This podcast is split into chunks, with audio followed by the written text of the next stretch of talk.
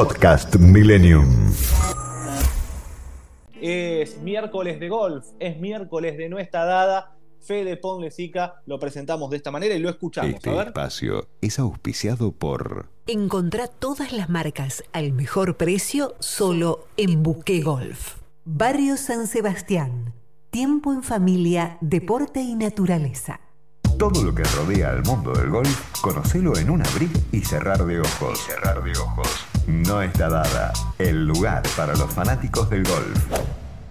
Nuestra dada es nuestra pasión. Buenas noches a todos, ¿cómo andan? Bueno, eh, hablamos maravillas el año pasado acerca de cómo el PGA Tour encaró el tema de la pandemia. Fue el segundo deporte después del Nasdaq en retomar las actividades con su famosa burbuja y protocolos.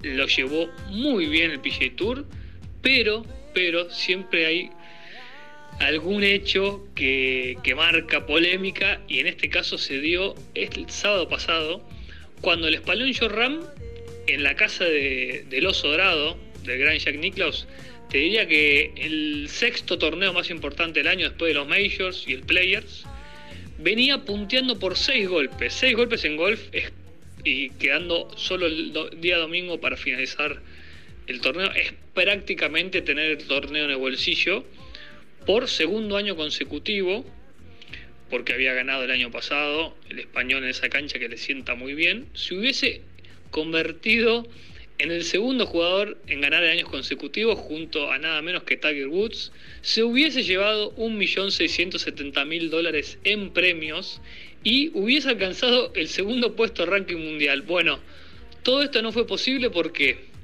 el sábado apenas terminó la tercera ronda, le comunicaron el testeo positivo de COVID y se tuvo que retirar del torneo. El protocolo es muy claro.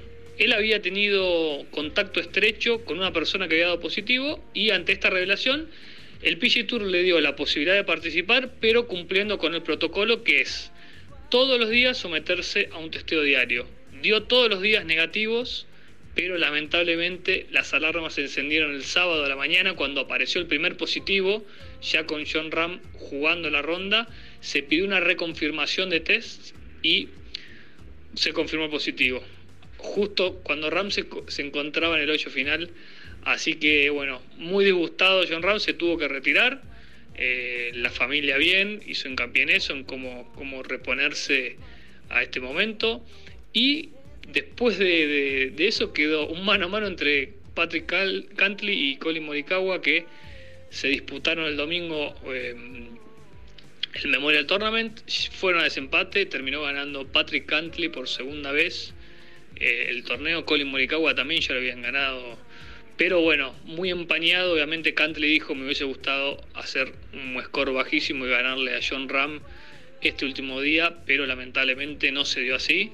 Así que bueno, llegó, llegó al PGA Tour. Hablamos en su momento qué pasaría si cuando viene alguien punteando le da positivo. Bueno, terminó pasando, así que este torneo será recordado más por, por el caso de John Ram que por el ganador en sí, que fue Patrick Cantley. Y en otro orden- de las cosas, eh, esta semana, ayer en especial, se jugó la quali al US Open de golf y tenemos la buena noticia que el señor Fabián Gómez dirá presente la semana que viene en nada más y nada menos que en Torrey Pines. Abelito Gallegos estuvo jugando la quali, una quali eh, compleja porque es a la 36 hoyos en un día. Abelito terminó puntero luego de 18 junto a Fabián y bueno, los segundos hoyos, eh, los segundos 18 hoyos no le alcanzaron, no pudo jugar bien, pero Abelito que viene una preparatoria espectacular, estuvimos hablando la semana pasada con su coach Hernán Rey, rumbo a eh, el British Open, a jugar la semana que viene. Igualmente la meta de él, la meta final es llegar al profesionalismo y, bueno, y, todo esto sirve para, para foguear a Belito. Bueno, Fabián dirá presente, así que se viene una semana muy linda la semana que viene en Torrey Pines, en La Joya, California, a ver quién se lleva nada más y nada menos que el US Open de golf. Un saludo para todos.